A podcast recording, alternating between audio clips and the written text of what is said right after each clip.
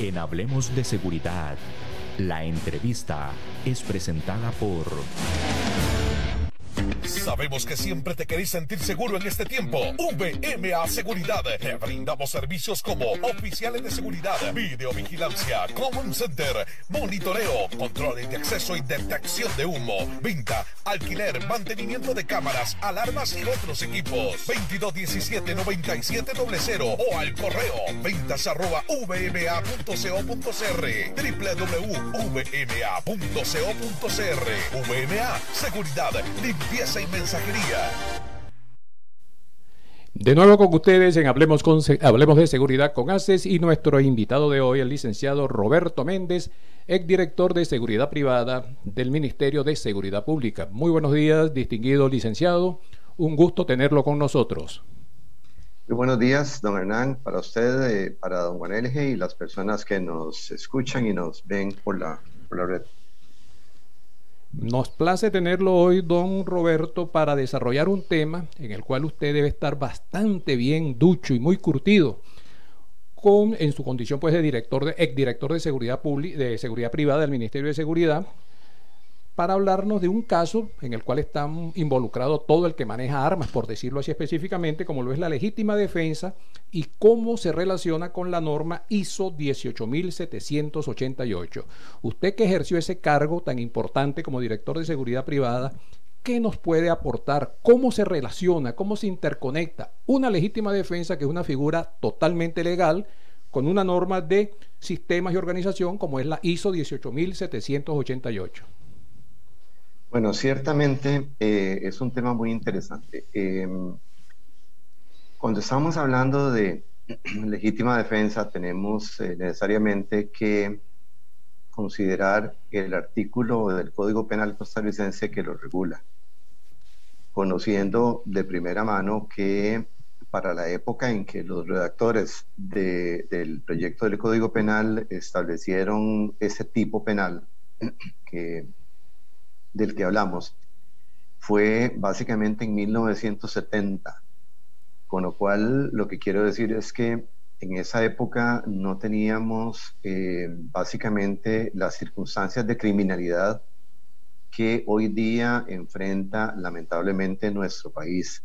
Eh, en esa época, en 1970, bueno, creo que apenas yo andaba por los 14, los 15 años, imagínense, y este, de lo que se hablaba eran de, de, otros tipos de delitos, digamos, delitos menores, mientras que hoy día el sicariato, eh, el, narcotráfico eh, y otras manifestaciones de criminalidad eh, se prácticamente han llevado a la necesidad pues que comparto con muchos de modificar eh, en alguna medida eh, algunos tipos penales que ya este, pues han estado así desde, hace, desde, desde esa época, desde 1970, aunque el artículo originalmente que establece la legítima defensa en el Código Penal fue modificado en 1975.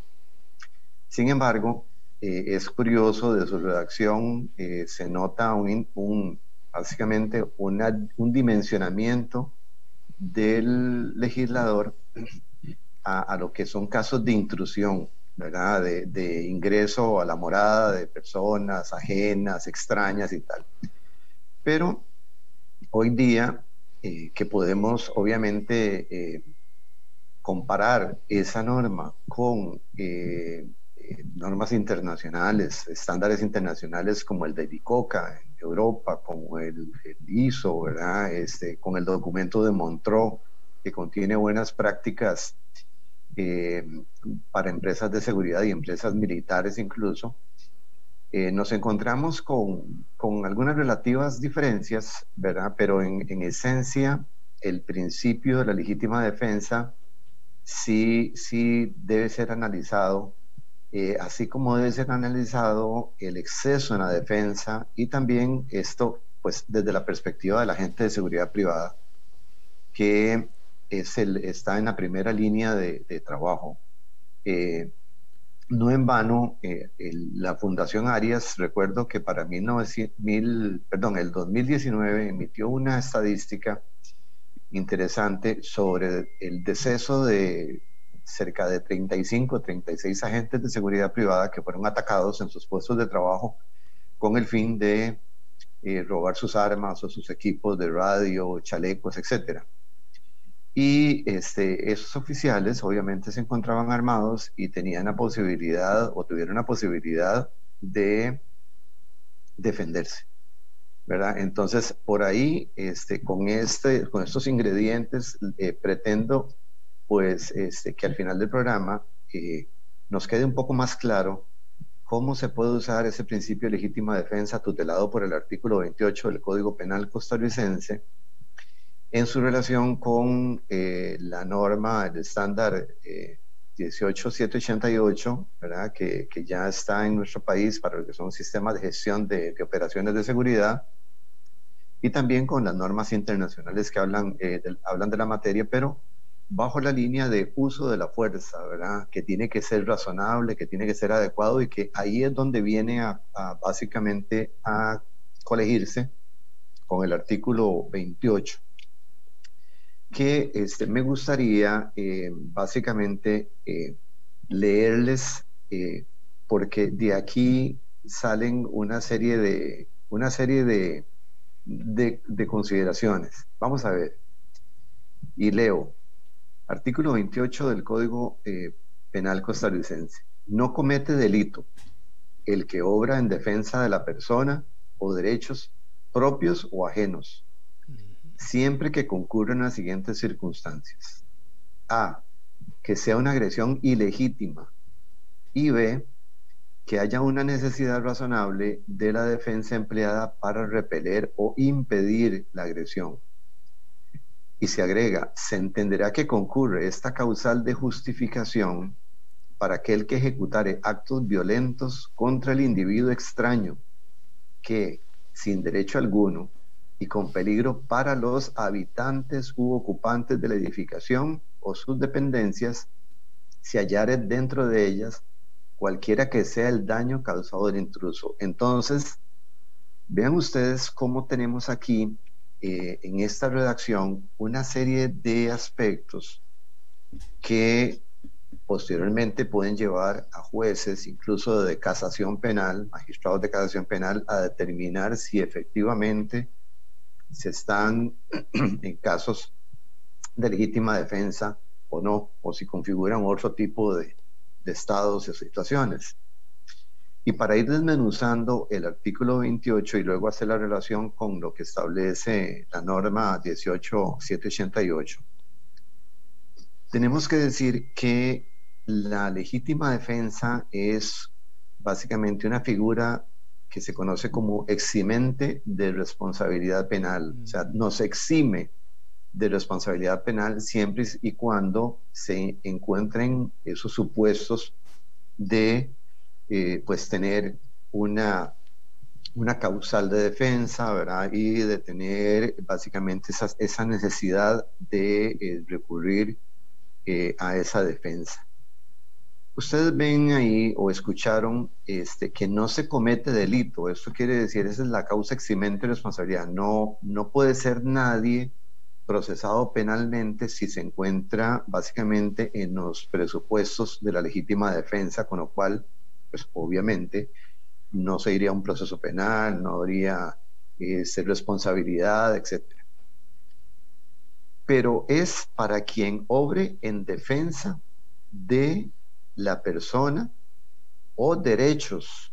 Y quiero decir aquí con derechos, porque en la persona se sabe, obviamente se combinan los derechos, el derecho a la vida, pero también hay otros derechos, el derecho a la alimentación, el derecho a la educación, en fin, hay una serie de derechos ya ahora tutelados este, que nos lleva a pensar, bueno, yo puedo utilizar la legítima defensa no solo este, cuando se trata de mi vida, que esté en peligro, un peligro grave, inminente y que, no, y que no pueda ser evitado por otro medio, y vamos a decir, por ejemplo, en la calle yo puedo andar con mi familia y si alguien viene desde la acera enfrente y me dice, mira, te voy a asaltar o te voy a matar, si, si no me das el dinero, yo tengo varias opciones ahí, yo puedo correr, puedo, pues obviamente apartarme del lugar porque la, la persona puede estar muy, muy lejos de mí, en fin. por eso se habla de un peligro inminente contra la vida, pero cuando se habla de derechos, ¿verdad? Uno ahí tiene que tener su, su cuidado porque uno podría interpretar que también es si uno sorprende a una persona robando el radio del vehículo o robándose un televisor cuando la puerta estaba abierta. Entonces yo quisiera pues entrar en ejemplos porque también con los ejemplos uno puede obviamente ilustrar mejor eh, de qué estamos hablando. Pero continúo. Pueden ser derechos o puede ser la vida propia o ajena. O sea, un agente de seguridad, para ir entrando ya en materia, no solo puede defender su vida utilizando un medio idóneo, ¿verdad? Para repeler. Este, o disuadir o detener una agresión, sino que también lo puede hacer para beneficio de un tercero.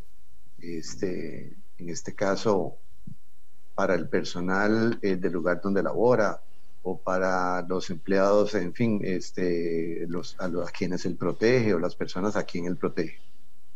En otras palabras, la legítima defensa no solo opera en, sentido personal, eh, individualizado, sino que también puede ser para terceros que ni siquiera conozcamos, ¿verdad? Eh, en ese sentido es, es, es, el término o la norma es amplia. Pero obviamente tenemos que analizar que concurran dos circunstancias. Que sea una agresión ilegítima. Por supuesto, el tipo penal eh, habla de una agresión ilegítima cuando se trata de una amenaza a la vida o eventualmente a derechos como la propiedad. Y vean ustedes que el legislador más adelante habla de el ingreso de personas a la morada, lo cual es ya básicamente supone estar uno acostado, durmiendo con su familia y que alguien rompa una ventana o, o tache una puerta e ingrese ¿verdad? a una casa que es la morada pero igual el recinto habitado o sus instalaciones, ahí uno ya lo puede ampliar al, predio que el oficial de seguridad está protegiendo o las instalaciones que el oficial de seguridad está protegiendo, está brindando sus servicios, ¿verdad? Pero no es solo que una persona ingrese, es que, que la vida este, de, la, de ese agente de seguridad esté, esté en peligro. Para poder este, reaccionar y que haya una necesidad razonable de la defensa empleada. la norma da para poder hablar aquí horas, pero vamos a tratar de ser este, muy resumidos. De momento lo que quiero establecer es que el artículo 28, que habla de la legítima defensa, es un eximente de responsabilidad penal para quien esté dentro de esos supuestos. Y repito, que haya una necesidad de defensa una necesidad de, eh, de emplear fuerza frente a, para disuadir una agresión o para repelerla. Pero se tiene que estar en una circunstancia de esas. Voy a, poner un ejemplo eh, que ocurrió eh, con un ciudadano en Tibás cuando tuvo que salir de noche en horas de la madrugada a un centro médico para recibir una atención iba con la esposa. Cuando él regresa a su casa, pues, eh, la esposa se baja para abrir la cochera. En ese, en ese momento, en el momento en que la esposa está abriendo la cochera, el portón de la cochera, dos sujetos se aproximan a la ventanilla del conductor y lo amenazan con un arma de fuego y le dicen que entregue el vehículo. Esta persona, este, acostumbrado a portar armas, la guarda este, eh, cerca de su, asiento, en medio del asiento, el freno de mano, digámoslo así, y él saca el arma y en ese momento el delincuente le dispara y lo hiere en el hombro. Entonces él responde el fuego e impacta al delincuente número uno, lo impacta en, en el pecho y el delincuente cae, mientras que el segundo delincuente huye del escena y corre. El conductor saca medio cuerpo cerca de, la ventana y este, acciona su arma e impacta al segundo delincuente en espalda y lo mata. Con esto tenemos un ejemplo de cómo una persona puede reaccionar frente a una agresión ilegítima, porque obviamente lo que está haciendo el delincuente está tipificado ya como un robo agravado con uso de un arma de fuego una agresión ilegítima, por lo cual ya estamos en el primer supuesto, una agresión ilegítima, una agresión que no se puede evitar de ninguna forma, es grave, ¿verdad? Porque es un arma de fuego y está en peligro mi vida, incluso la de mi esposa. Y es inminente porque está frente a, una situación, está en una situación en donde ya, la, ya este, en décimas de infracciones de segundo pueden accionar el arma como ocurrió. En ese primer caso de defensa, sí hay causales de, legítima defensa en el primer caso. Pero vamos al segundo caso. El, segundo delincuente está huyendo de la escena. Ya no representa una amenaza grave ni, ni tampoco inminente para mi vida ni para la vida de, un tercero que es mi esposa o la esposa de, la persona que, que estuvo en, ese, en esa situación. Entonces, en el segundo caso, ya los jueces deben de valorar si este, es legítima defensa o no, porque ya no se está cumpliendo una, una causal, que es, primero, una agresión ilegítima porque el delincuente está oyendo, no me está agrediendo, y segundo, porque ya no hay una necesidad este, razonable de la defensa empleada porque este, esta persona está en fuga y, pues podrían opinar los jueces, bueno, ya es el la policía judicial la que investigue y luego detenga.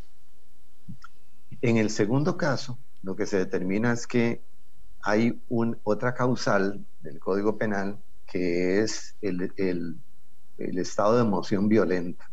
Que es en el que concurren una serie de circunstancias en donde la persona está en un estado anímico como el que acabamos de describir, en donde él reacciona y estima que también está frente a una amenaza y dispara. El estado de emoción violenta es un atenuante de la responsabilidad penal, pero siempre hay responsabilidad penal.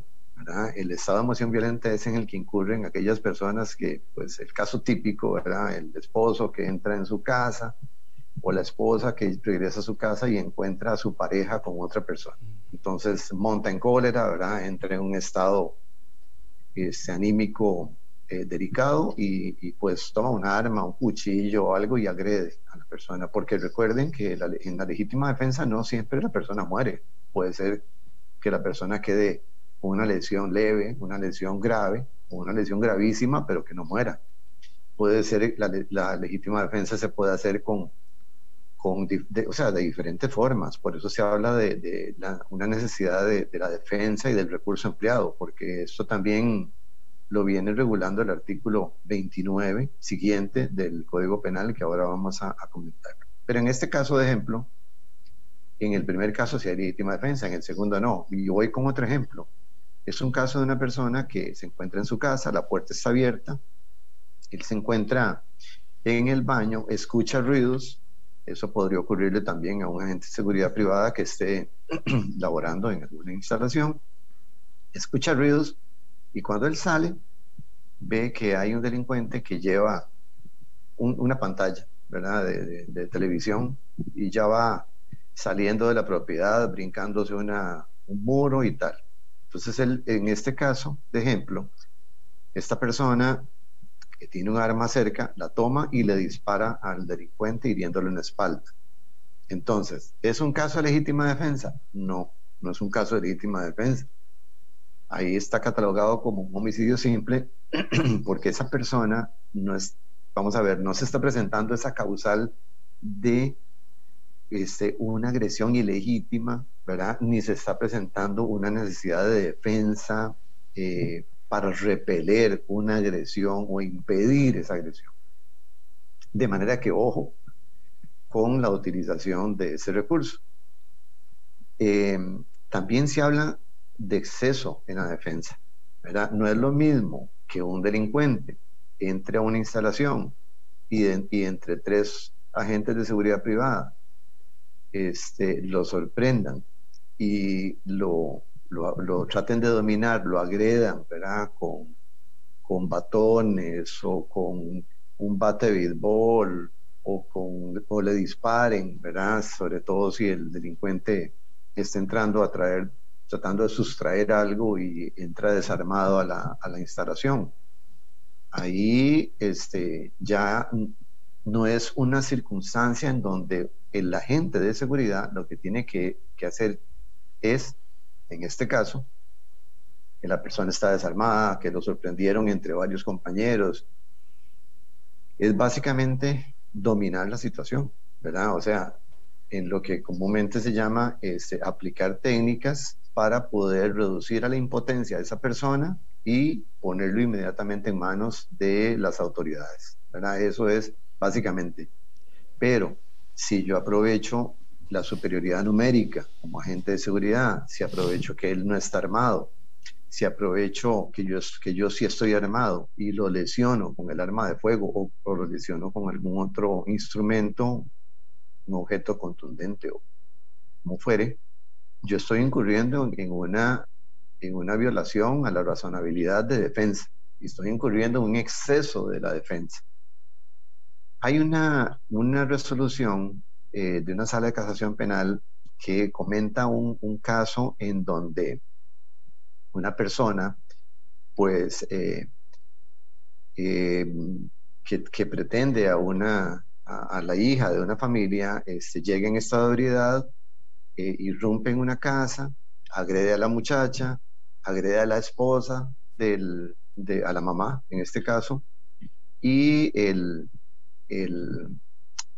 victimario, digamos que es el, esposo y papá de la muchacha, con un machete, agrede en procura de defender, ¿verdad? De contrarrestar o de repeler esa agresión que está haciendo esta persona que está en estado de ebriedad, lo agrede con el machete y le causa la lesión. Pero cuando ya está en el suelo, ¿verdad? Lesionado, no solo ya, se, ya, contuvo la, ya contuvo la agresión, la repelió con lo que pues tenía en su mano, que era un machete, sino que le da, como lo dice la resolución, cuatro cinchazos más en espalda. Así, así literal, cuatro cinchazos más. Ya eso es un, es innecesario, porque ya la persona está dominada, ya la persona está, ya su acción está, este, detenida, ¿verdad? Ya este, lo que dice es eh, repeler o impedir, ¿verdad? Ya entonces, con la primera acción, repelió e impidió ya la, continu la continuación de la agresión, de manera que ahí paramos.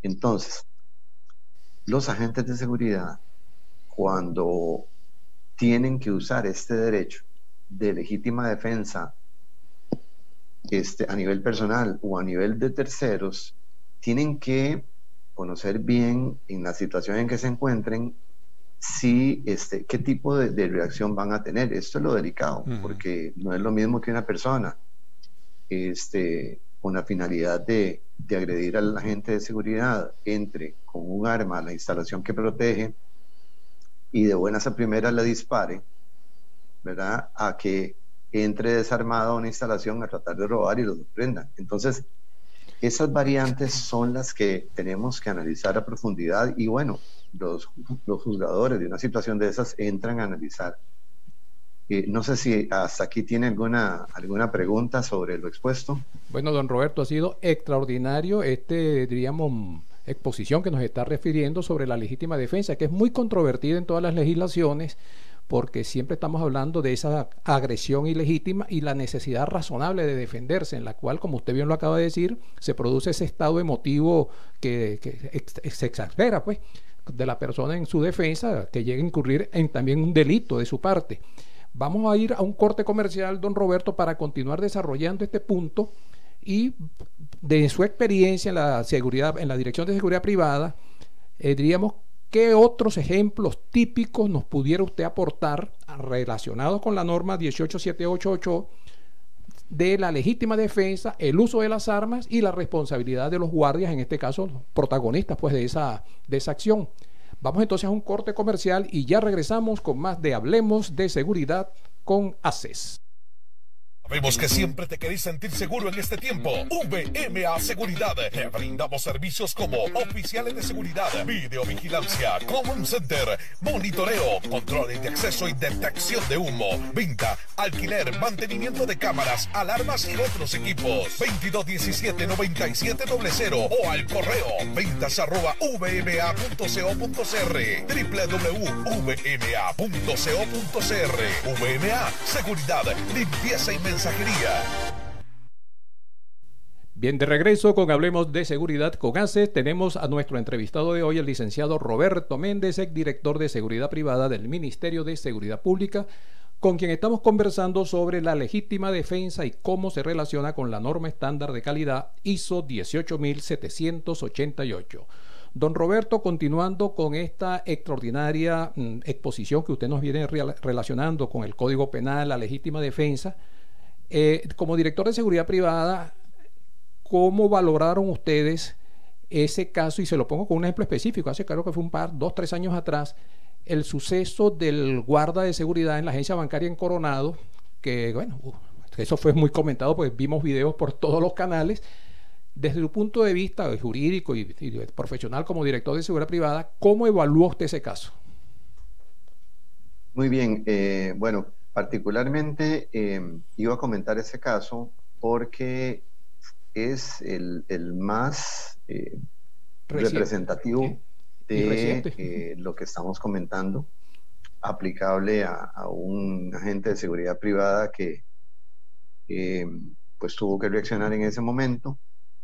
Y del 2000, de marzo del 2016 a, a julio del 2020, en, en mi tiempo laboral como director de seguridad privada, no pues no tuvimos una experiencia tan crítica desde el punto de vista de órgano de control y fiscalización como ese caso, que obviamente pues eh, la dirección en estos o en casos similares se, se, mantiene a la expectativa de lo que resuelvan los tribunales de justicia. Sin embargo, el criterio en este caso este, fue, pues obviamente que el, agente de seguridad había eh, practicado bien eh, eh, y había, estaba frente a las circunstancias eximentes de responsabilidad penal que establece el artículo 28 del CITA, Código Penal. Si analizamos a profundidad el tema, porque mucha gente consideró que el agente de seguridad privada que se encontraba protegiendo una instalación bancaria no debió salir a la, a la a la acera, ¿verdad? O, al estacionamiento de, la entidad bancaria para eh, proteger este, la vida de esa persona y tal, pues lo cierto, lo cierto es que se, se, equivocan. O sea, el oficial de seguridad privada no debe estar como un estático ahí, como una piedra, ¿verdad? En, su puesto de trabajo, porque eh, también tiene que proteger el entorno de la instalación que cuida, obviamente y en una, en una entidad bancaria, y lo digo por experiencia como exdirector de seguridad del Banco Nacional de Costa Rica durante 20 años aproximadamente, en donde tuvimos muchos casos, como el caso Santa Elena en Monteverde y otros, en donde también se aplicó el principio de legítima defensa por parte de la agente de seguridad. El agente de seguridad que está protegiendo una instalación también puede reaccionar en, los actos preparatorios. Y, quiero este, entrar en ese detalle un poquito más adelante del programa porque hay un caso muy interesante también de una agencia de, del Banco Nacional de Costa Rica en, cerca del sector este de San José, eh, en Plaza del Sol, que fue también asaltada y, en una circunstancia muy parecida al caso que vamos a comentar. En el caso de Coronado, el agente de seguridad este, está realizando bien su trabajo. Él está atento, se mantiene atento no solo a lo que ocurre en el interior de la agencia protegida, sino en la parte exterior de la agencia. Eso es importantísimo. El agente de seguridad hoy día, con el tema del COVID, está pues entretenido en que se puso alcohol, en que se quite por favor la, el tapabocas para que la cámara de ingreso pueda grabarlo. Eh, también tiene que estar la expectativa de que el que viene con la máscara puesta no es un asaltante, sino que es un cliente, de que la persona está a una distancia de un metro ochenta, dos metros, manteniendo eso. O sea, es, es, realmente complejo. En este momento de pandemia es realmente complejo ese tipo de, de labor en una entidad bancaria. En aquel momento en donde no teníamos, obviamente, pandemia, el agente está muy atento en su trabajo. Él no está descuidando ni la parte interna ni la parte externa. Es por eso que él se percata del el asalto en proceso. Ya él, eh, el antes, ya había, había pasado, el antes, en, los, en las fases de un asalto, el antes, el durante y el después, ya el antes ya se había extinguido. Estaba en el, en el momento del asalto en proceso. Él interviene, no defendiendo su vida, sino que interviene protegiendo derechos ajenos, protegiendo y tutelando la vida de la persona que está en peligro, de este caso de la víctima. Y entonces él sale y él enfrenta a los tres delincuentes porque además la víctima está en una clara desventaja, no solo por la sorpresa del evento, que ya es un, tema que, que agrava la, la circunstancia desde el punto de vista penal, el factor sorpresa, sino el factor numérico, un 3 contra 1, y también este, están armados contra una persona que, que no lo está. Entonces es claro, es evidente que él está bajo los supuestos de la legítima defensa, pero clarísimo y más allá. Incluso cuando se habla de la necesidad de defensa empleada, cuando no, se habla de, de extralimitarse en la defensa, él en estos momentos pues claramente no, no está en, ese tipo de causales y entonces obviamente aplica bien el principio. Él defiende los derechos de la, de la víctima y también los suyos cuando él reacciona y este, forcejea con algunos de ellos y luego dispara este, para este, protegerse de la situación. Ese caso eh, es un caso muy típico en donde eh, la legítima defensa ahí operó de todas, todas. Ahí hay un, un 100% de, de, de, claridad en ese, en ese caso y, y la prueba está en que eh, el, el, agente de seguridad oficial se queda eximido de responsabilidad penal y tal, ¿verdad? Y, y pues este, en eso a nosotros nos, nos alegró mucho que realmente esta persona hubiese protegido también está la otra variable en donde hay gente que dice, era mejor permitir, ¿verdad?, que se robaran este, el dinero, que, claro, lo dicen porque después del partido todos somos entrenadores, ¿verdad? Todos somos este, jueces, pero realmente no es así. ¿Quién garantizaba en ese momento que a esa persona no le iban a matar? ¿Quién garantizaba en ese momento que a la gente de seguridad no le iban a matar? o, que simplemente el interés no era llegar a sustraer el dinero y a retirarse. Uno puede presumir en ese momento, asumir que el delincuente tal vez la intención no es matar, nada más robar y retirarse, que eso es una, una presunción con la que muchas veces los responsables del área de seguridad hemos manejado, bueno, ¿cuál será el interés del asaltante, verdad? Agravar ese tipo de conducta eh, matando a alguien, exponiéndose a una condena de homicidio, o simplemente será eh, llegar, intimidar, recoger el dinero y largarse, ¿verdad? Con lo cual dejemos lo que lo haga. ¿verdad? Eso es una, una variable con la que este, cuando estamos manejando temas de seguridad bancaria se, se utiliza mucho, o sea, se analiza mucho. Entonces, simplemente no hagamos nada, dejemos que la persona ingrese que, eh, o que simplemente afuera salten al, cliente, pero recordemos que en este tipo de modalidad directiva, ¿verdad? El, asalto a clientes bancarios, han habido muchas personas heridas y eventualmente muertas, porque el delincuente en su ánimo de dominar, en su ánimo de asegurarse el resultado de sus actos, incurre en una lesión y la lesión puede ser la muerte perfectamente, porque la línea, la línea en ese momento es muy tenue entre, entre el asalto y el homicidio. El delincuente va armado, va con la ventaja, va con la sorpresa y entonces, obviamente, en una circunstancia de esa naturaleza, la muerte está eh, acompañando la situación. Esa es, la, verdad. De manera que uno no puede asumir que el delincuente es más inteligente, ¿verdad? Y que no quiere incurrir en un homicidio y que el delincuente piensa, ah, la gente se va a asustar cuando me vea con el arma y entonces me va a entregar, me va a entregar todo, como funcionaba en el pasado de que le decían a las personas, la plata la vida, bueno, tome la plata y listo. Pero no, las circunstancias han variado. Incluso el delincuente llega y primero se asegura lesionando. ¿De qué se asegura? De que no haya resistencia de la víctima. Entonces tenemos una, una, una lesión y puede ser la muerte. ya no es aquello de, la plata a la vida, ahora es de una vez el delincuente asegurando el resultado de sus actos. Por eso es que muchas veces oímos la premeditación, la alevosía y la ventaja, ¿verdad? Que, son temas eh, comúnmente desarrollados por analistas en materia jurídica. De manera que, en este caso concreto, el agente de seguridad, en mi criterio, actuó bien.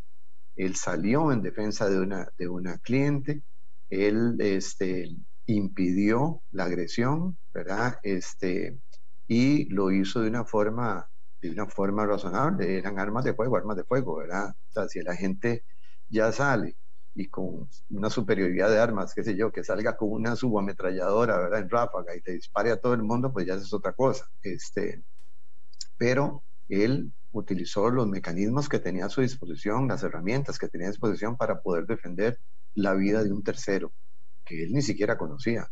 Él podía asumir que era una cliente, le estaban asaltando y él intervino. Nos parece eh, bien esa, esa, circunstancia. Y hablaba de actos preparatorios. Efectivamente, eh, la jurisprudencia nos dice que no necesariamente uno tiene que esperar la agresión. El agente de seguridad o una persona común y corriente no tienen que esperar a que la agresión se consuma. En, en, el inter, en el intercriminis que se habla en, en, procesos penales, el intercriminis es cuando una persona eh, con, la mental, con la idea de, de, de, cometer un delito, primero va y compra un arma de fuego, la, la, inscribe o no, simplemente la deja ilegal, compra un arma de fuego, la consigue en, el mercado negro o la roba por ahí, va y practica, ¿verdad? Este tiro al blanco, y luego eh, la utiliza un asalto, en, e, eso se llaman actos preparatorios, ¿verdad? Cuando practica, cuando consigue el arma, cuando la porta, en fin, actos preparatorios. Este, y luego llega al momento en donde materializa esos actos, ¿verdad? Ya en, proceso de ejecución, este, es también el momento en donde él está actuando. La legítima defensa puede operar. Eso, lo que quiero decir con eso es que en el caso de eh, que les refería del Banco Nacional, de la agencia de, Plaza del Sol, un agente de seguridad bancario le está explicando a un agente nuevo que viene en un reemplazo, pues en su criterio, en caso de un asalto, le dice, le dice la gente, usted puede ubicarse aquí detrás de este, de este muro de, concreto, que es donde está la, la, construcción del, para los depósitos nocturnos. Ustedes han visto que hay un, un tipo de, de recolector de buzones nocturnos en las agencias bancarias y entonces dice, como aquí esto está reforzado, usted puede ubicarse aquí, usted se para aquí y aquí usted puede enfrentar una, una amenaza de un asalto. No había terminado de decir asalto cuando en eso para un carro en, enfrente y el agente de seguridad observa que la gente en el vehículo viene enmascarado. Era nada menos y nada más que fallas, uno de los fallas Elizondo, que pues sabemos que incluso incurrieron en un secuestro en la Corte Suprema de Justicia, Gilberto. Cuando él observa eso, inmediatamente saca el arma y empieza a disparar hacia el carro. O sea, vean ustedes que ni siquiera lo han apuntado con un arma, ni siquiera eh, casi que se han bajado del vehículo, pero él sabe de la inminencia de la agresión, él la percibe, esa inminencia de la agresión y de, una vez reacciona. Es un caso de legítima defensa también porque termina de bajarse eh, eh, Fallas Elizondo con una subametralladora y la sorpresa más bien fue de él, no fue de la gente de seguridad, porque la gente de seguridad se anticipó a la acción reaccionando y entonces en este caso el atacante dispara, pero las, las balas van al segundo piso de la agencia, ¿verdad? Porque la sorpresa para él le impide como apuntar bien y entonces eh, luego él ya direcciona el fuego, ¿verdad? Con el poder de fuego que tiene, pero no obstante la gente de seguridad sigue disparándolo y se hace ese enfrentamiento y la gente termina huyendo. Vean ustedes que es interesante esto porque, este, porque para nosotros es anecdótico, o sea, el hecho de que el oficial percibe la inminencia del asalto, reacciona y reacciona bien, es un caso de legítima defensa. Y neutralizó pues, la acción. Neutralizó completamente la acción. Muchísimas gracias, don Roberto. No tenemos entonces más nada que reiterarle el agradecimiento y a todos ustedes, amigos que nos han seguido a través de las redes, de esa plataforma tecnológica, Les damos las gracias por su acompañamiento y los invitamos para nuestra próxima audición, nuestro próximo programa de Hablemos de Seguridad con ACES. Muchísimas gracias y feliz día. Asociación Costarricense de Empresas de Seguridad y Afines presentó Hablemos de Seguridad. Hablemos de Seguridad. Hablemos de Seguridad. Con ACES.